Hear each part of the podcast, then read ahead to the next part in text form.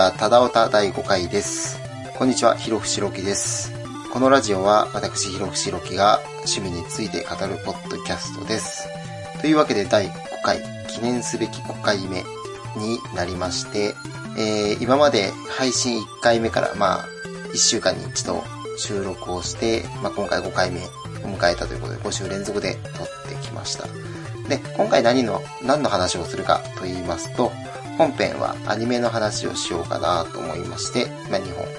紹介しようかなと思います。で今回私一人会なんですけど、一人会ですね、自分一人で喋るので、まあ難しい部分もあるとは思うんですが、まあ楽しんでいただけたらなと思います。で、最近の話なんですけど、最近、恋は雨上がりのようにの10巻を読みまして、これ10巻最終巻だったんですが、まあ私10巻最終巻だと知らずに買って読んで、で、なんですかね。まあ割とこう予想外の着地の仕方、終わり方っていうのをしたので、まあこれ今度内容を深く話せたらなと思います。でまあ10巻を読んだ軽い感想としては、まあ、タイトルの恋は雨上がりのようにっていうののこう意味がやっと分かった感じではあるので、まあこういうところも良かったかなと思います。で、まあ、内容もこう、割と10巻に関しては落ち着いてたので、すごい良かったなと思います。で、まあ、これ詳しく話したいんですが、アニメが2018年今年の1月から3月でやってたので、これをまだ見てないので、これ見てから、まあ、アニメとの、アニメと漫画の違いとか、そういうところを話していけたらなと思ってますんで、まあ、今回深い話はオープニングでは控えようかなと思います。で、今回は先ほども言ったように私一人会になっておりまして、本編アニメのお話をしようと思いますので、よろしくお願いします。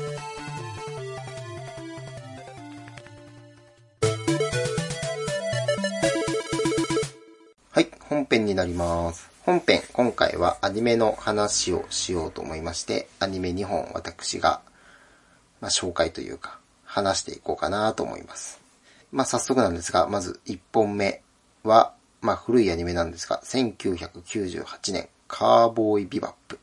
について話そうと思います。まこのアニメ自分すごい好きで、えっ、と、まあ、1998年なんで、どうですかね、自分が、まあ、多分小学生とかの頃に放送してたんで、自分まだこれを、なんですかね、放送の、テレビ放送の段階では、まあ、見てない形で、中学校かな高校かなぐらいの時に DVD だかしビデオデッキだったか覚えてないんですけど、どっちかで見た記憶があって、まあ DVD かなで見たかなと思うんで、それの話をしたいと思います。なんかちょっと、さっきこれ、まあ収録する前にちょっと調べたんですけど、テレビ放送、一番最初のテレビ放送版とちょっとなんか違うというか、まあ放送されてないは回があったりとか、まあ編成が違ったりとかするらしいので、まあ万が一こう、テレビ放送の話だと思って聞いてる方がいるといけないと思うんで、まあ注釈だけしておきます。で、今回も前回のゲーム会と同じくネタバレありでやっていこうかなと思いますんで、まあ万が一まだこう見てる途中だとか、今から見始めるとかっていう方がいるんでしたら、まあ見てから聞いていただいた方がいいかなと思いますので、よろしくお願いします。で、まあ、カーボーイビバップ、どういうアニメかって言いますと、なんていうんですかね、まあ、SF 作品で、え制作はサンライズで、なんて言うんですかね、全編通してちょっとハードボイルド、アクションみたいな感じになってまして、で、話のあらす、あらすじというか、まあ、まあ、あらすじか、あらすじは、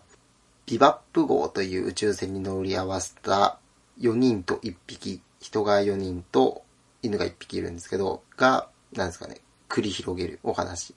主人公というか話の中核になってる主人公がスパイク。超新装具の男で、まあ体術を操って、まあ、射撃の腕がいい。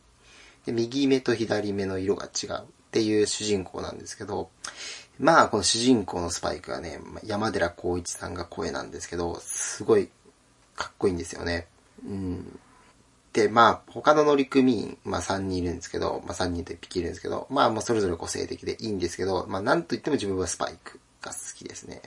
まあ、見たのが中学生、高校ぐらいの時なんで、まあ、なんていうんですかね。影響を受けたというか、まあ、中二病にまあ、ピンズドしてるような感じになって、まあ、すごい憧れましたね、当時は。で、これなんていうんですかね。まあ、割と1話完結型。1話でこう、話の区切りがついて、で、まあ、なんですかね。話の中核になるような話が、まあ、真ん中と最後にあるんですけど、そこだけはこう2話編成っていう形になってますね。一番好きな話が、まあこれどの話も結構好きなんですけど、やっぱ7話ですかね。7話のヘビーメタルクイーンっていう話があって、これが、まあ、全編通してこう、ヘビーメタル調。で、これカーボーイビバップは、なんですかね、題名もそうだし、話の中身もこう割と音楽っていうのが結構深いまあ、テーマというか、深いところにこう、あって、話の題名にこう、音楽関係の用語だったりとか、まあさっき言ったようにヘビーメタルって入ってたりとか、なんですかね、レクイエムって入ってたりとかっていうのが割とありますね。で、ヘビーメタルクイーンの話は、まあ本当にね、ロックなんですよね。あのスパイクのプレイリーオイスターおごるよっていうかっこいいセリフがあったりとか、話に出てくる人間がこう、割とかっこいい人たちばっかりで、ヘビーメタルクイーンはすごい好きですね。で、ビバップの特徴なんですけど、これ、なんですかね、全編通してこう SF でハードボイルド調っていうのはあるんですけど、話によってこうコメディチックだったりとか、ちょっとホラーテイストだったりとか、サスペンスっぽかったりとか、こう、話によってこう色付けが違う。一応監督が公言してるらしいんですけど、こう、1話で映画1個撮ってるようなイメージみたいな話をしてるみたいで、まあ、これが表している通り、こう、1個で、こう、映画1本。なんで、例えばヘビーメタルクイーン、7話のヘビーメタルクイーンだったら、これで、こういうテーマに沿って1個っていう話なので、すごい、こだわりを感じるというか、こだわりという面で言うと、音楽もこだわってて、でこれ、菅野陽子さんが音楽全編でやってて、まあ、有名なのがオープニングの曲がすごい有名で、あれもかっこいいんですよね、映像と相まって。あと好きなのが、好きなキャラが8話にロコっていう、中尾流星さんが声当ててる。えー、っと、中尾流星さんっていうと、まあ、有名なのがドラゴンボールのフリーザとか、あとはアンパンマンのバイキンマンか、とかっていうのがこう有名なキャラクターなんですけど、まあちょっとこのロコっていうキャラはお調子者なんですけど、こう、主人公のスパイクにこう、弟子入りしようとするんですよね。で、その理由はこう、妹、目の不自由な妹っていうのがいて、まあ、その妹のために、その薬になる、特効薬になる花、植物を手に入れるために、こう、スパイク、弟子入りしようとする。すごいかっこいいんですよね、最後。で、で、亡くなっ、まあ、死んじゃうんですけど、死んじゃって、最後、スパイクがこのロコの妹に会った時に、まあ見えなくてもわかるだろう。いいやつだったよっていうかっこいいセリフがあったりとかして、もう8話もすごい泣けるんですよね。あと泣けるで言うと、まあ最終話、25話、26話っていうのがまあ投資で1個の話なんですけど、この最終話に出てくるシンっていう双子の兄弟で、で、弟の方かな？が真ん中ぐらいの中核の話で死んじゃってるんですけど、このもう一人の方のシンが主人公のスパイクをかばって死んじゃって、最後にあなたに戻ってきてほしかったって言って、こう、死んじゃうんですけど、そこもまだかっこいいんですよね。で、この最後のリアル、ザ・リアル・フォーク・ブルースって25話、26話、これ前編後編ってつくんですけど、後ろに。題名がすごい活かすんですよね。これ何が活かすかっていうと、このザ・リアルフォークブルース、さっき言ったように、これオープニングはこう、音楽関係のこう、用語とかがついてるんですけど、この最後のザ・リアルフォークブルースって何かっていうと、今までのエンディングなんですよね。このアニメのエンディング曲がザ・リアルフォークブルースっていうのがついてて、で、この最後の25話、26話がザ・リアルフォークブルースっていう題名がついてるんですよ。これがすごい粋な演出で、まあこれ最後だよ、エンディングなんだよっていうのを表してる。で、ラストシーンなんですけど、この26話のラストシーン、まあ、エンディングがあるんですけど、エンディングの前のラストシーンが有名なんですけど、まあ、最後、宿敵と主人公のスパイクがこう戦って、で、勝って、最後階段を降りてきて、白黒画面に切り替わって、最後主人公の顔のアップで倒れるんですよね。倒れたところで終わるんですけど、それがこうね、暗示しないんですよね。あの、主人公のスパイクが生きてるか死んでるかっていうのをこう、暗示させずに終わるんですよ。こう、他のアニメだとこうね、血が流れるシーンがあったりとか、回想シーンとかでこう、回想というか、後日談みたいのが挟まって、まあ、ね、死んだ演出だったりとか、生きてる演出があったりするんですけど、そういうのが全くなく終わるので、まあなんですかね、想像させる余地がある。というか、まあ今でもこう、生きてる死んでる論争っていうのがあって、すごいこれは深い作品だなと思います。個人的には多分、あの、スパイクは死んでると思うんですよね。これなんで死んでるかっていうと、この25話か26話か忘れたんですけど、こう、ちょこちょこ出てくる、こう、占い師の、こうなんですかね、ネイティブアメリカンみたいな格好してる、こう、人が出てくるんですけど、その人に、スパイクの相棒であるジェットが訪ねた時に、星が流れようとしている。つまり死ぬっていう暗示をするんですよね。なんで多分その暗示が外れることはない。つまり死んでいるっていうことだと自分は解釈しているので、まあね、いい作品だなと思いますんで、まあ皆さん見ていただければなと思います。で、もう一個。次のアニメが、さっきのビバップはまあ古いアニメなんですけど、新しいアニメで次トラドラ。まあ新しいって言ってももう10年ぐらい前のアニメなんですけど、をおすすめしようかなと思います。で、これどういうアニメかっていうと、いわゆるラブコメになりまして、まあ、ただ自分ラブコメっていうこう、くくりにするのがこう、くくりにするってまあ別にラブコメが嫌いとかじゃないんですけど、まあ、ラブコメっていうくくりで語るのがあんまり好きじゃなくて、まあ、これ何がいいかっていうと、まあ、青春の縮図なんですよね、トラドラ。あのー、なんですかね。主人公が目つきの悪い少年の高須隆二っていう主人公がいて、で、ヒロイン、愛坂大河っていうヒロインがいて、で、お互いが、お互いの友達、親友、お互いがお互いの親友を好きなんですよね。で、ひょんなことから、まあ、お互いの、その、好意を寄せる人を知って、で、共同戦線を張るっていう話なんですよね。まあ、結論を言うと、まあ、リュウジは最終的にタイガ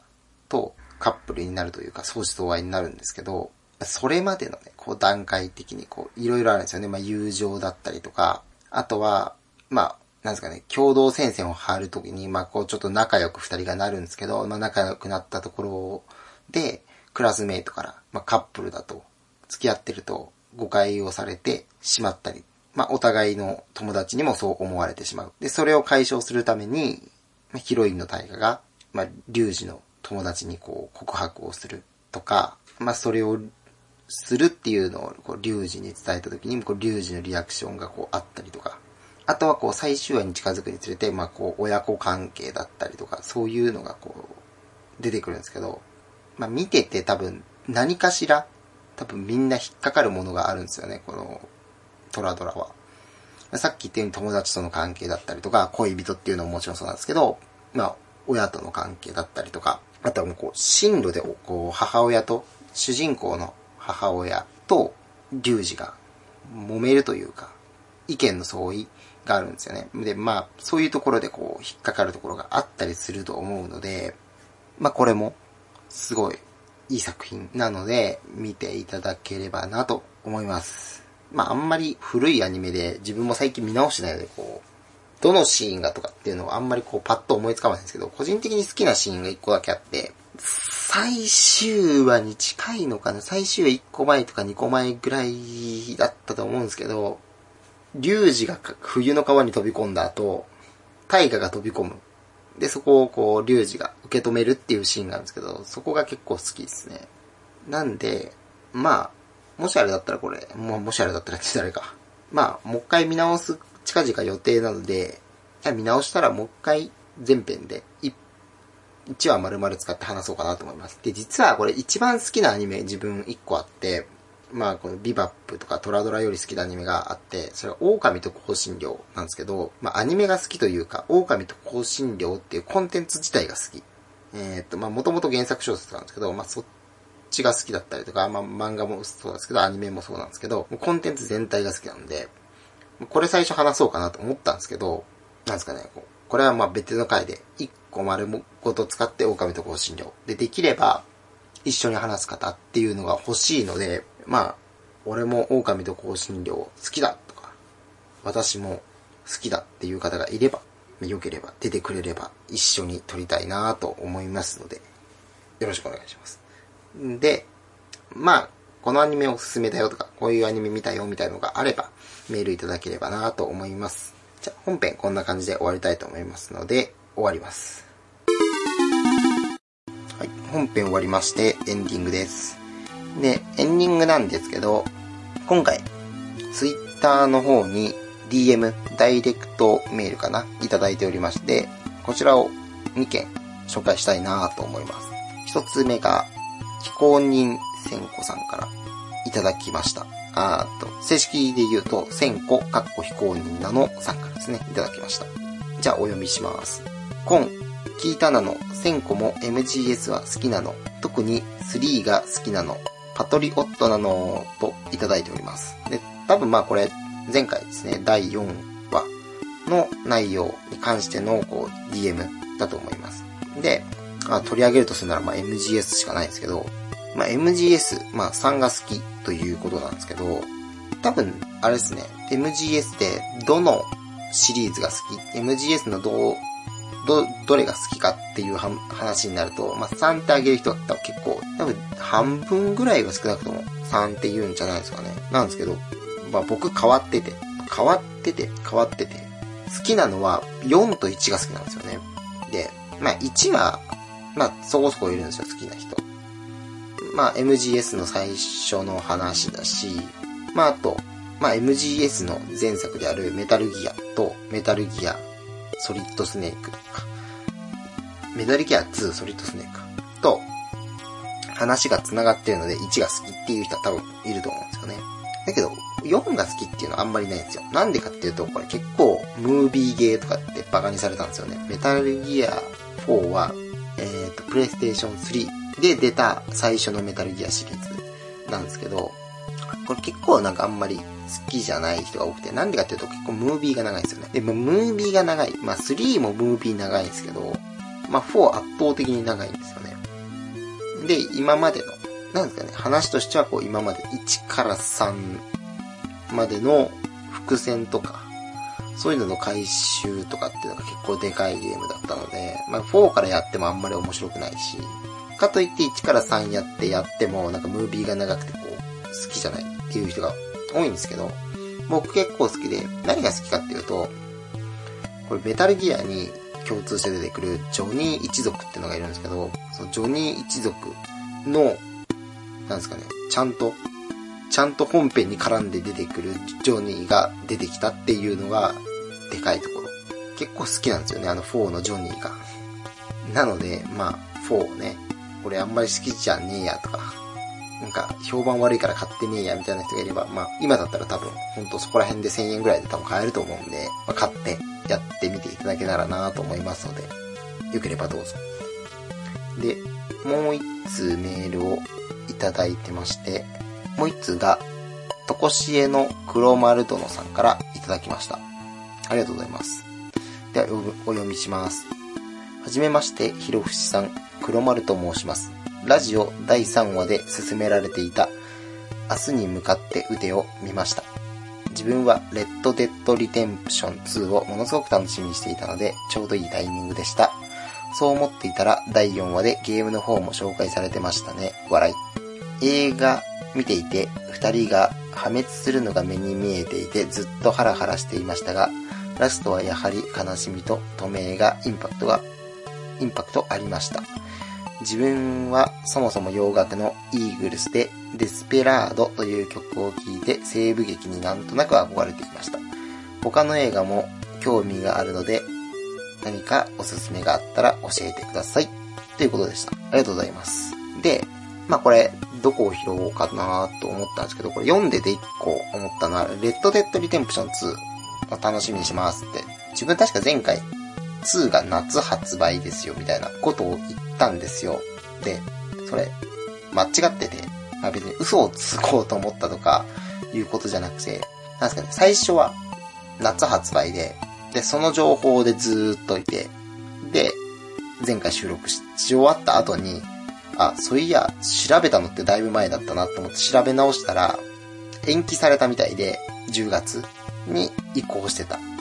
みたいですね。なので、こう前回のを聞いて、あ、夏に出るんだって思ってた方、申し訳ございません。10月です。まあ、今の時点で10月なので、もしかするとまた延期すると、後ろに倒れていく可能性はありますので、お気をつけくださいとだけ1個注釈をしておきます。で、あとですね、まあ他にも西部劇ありましたらっていうことなんですが、個人的におすすめなのは、クリント・イーストウッドが主演の許されざるものっていうのがすごいおすすめですね。これ、イーストウッドが監督兼出演をしてて、まあ、多分明日に向かって打ての雰囲気が好きなら、これおすすめになりますね。あと個人的にそこをあんまり関係なく言うと、何ですかね。ローンレンジャー。えー、っと、ちょっと前に、あの、あれは誰だ？あジョニー・デップが、キモサベっていうインディアンの役をやって、ちょっと有名だったんですけど、あの、ローンレンジャー。ただこっちのローンレンジャーじゃなくて、古い方のローンレンジャーをおすすめするのと、あともう一個が、荒野の七人っていうのをおすすめします。荒野の七人は、えー、っと、あの、黒沢明監督の七人の侍を西部劇にアレンジしたもの。で、荒野の七人っていうのがあったと、それがおすすめ。で、あと、その荒野の七人を再リメイクしたマグニフィセントセブンっていうのがすごいおすすめなので、まあ、よければ今言ったものあげて見てもらえればいいかなと思います。まあ、あとは、ちょっと大きめの DVD レンタルショップ、松田屋とか、ゲオとか、大きめの店に行って、西部劇っていう棚を探してもらって、まあ、そこにあるやつで、まあ、自分に来るものを、ま片っ端から見ていくっていうのが、ま、一番いいかなと思います。あと、まあ、そんなもんかな、西部劇ですごいおすすめ。まあ、いい、まあ、いいのはいっぱいあるので、まあ、さっき言ったように自分で見てみる。とりあえず気になったのを見てみるっていうのが一番いいかもしれないですね。一応そんな感じだと思います。じゃあ、とこしえの黒丸殿さん、ありがとうございました。で、今後の配信についてちょっと話したいんですが、えっと、今後なんですが、今まで、まあさっき、さっきというか、オープニングでちょっと言ったように、今までこう5週連続で、まあ毎週撮ってて第5回まで来ましたけど、これたまたまこう土曜日休みが重なってて、仕事とですね、撮れてたんですけど、ちょっと今後、各週土曜日が多分仕事が入ってきて、ここが取れなくなってしまう可能性がありまして、ちょっと私の事情で申し訳ないんですが、各週配信ぐらいになるかなと思います。で、一応ツイッターの番組ホームページじゃねえや。ツイッターの番組アカウントには載せてるんですけど、一応不定期配信っていうこれ形になってますんで、まあ、たまたま今回まで毎週録画でできたんですけど、まあ、今後毎週撮れなくなる可能性がありまして、まあ、月2回ぐらいかなの配信を目指して不定期配信でやっていこうと思いますので、一応そちらだけよろしくお願いします。ね、今まで通り、えー、メール、DM、ハッシュタグへのツイート、などなどお待ちしておりますので。で、先週ちょっと話したコーナー、コーナー案のお話なんですが、えー、と、このコーナーの方が、まあ、個人的には、これ、なんですかね、溜まったら、やろうかなと思ってて、今のところ、このコーナー、白プロ勉強会と所領の中心で愛を叫ぶ。この2つのコーナーに、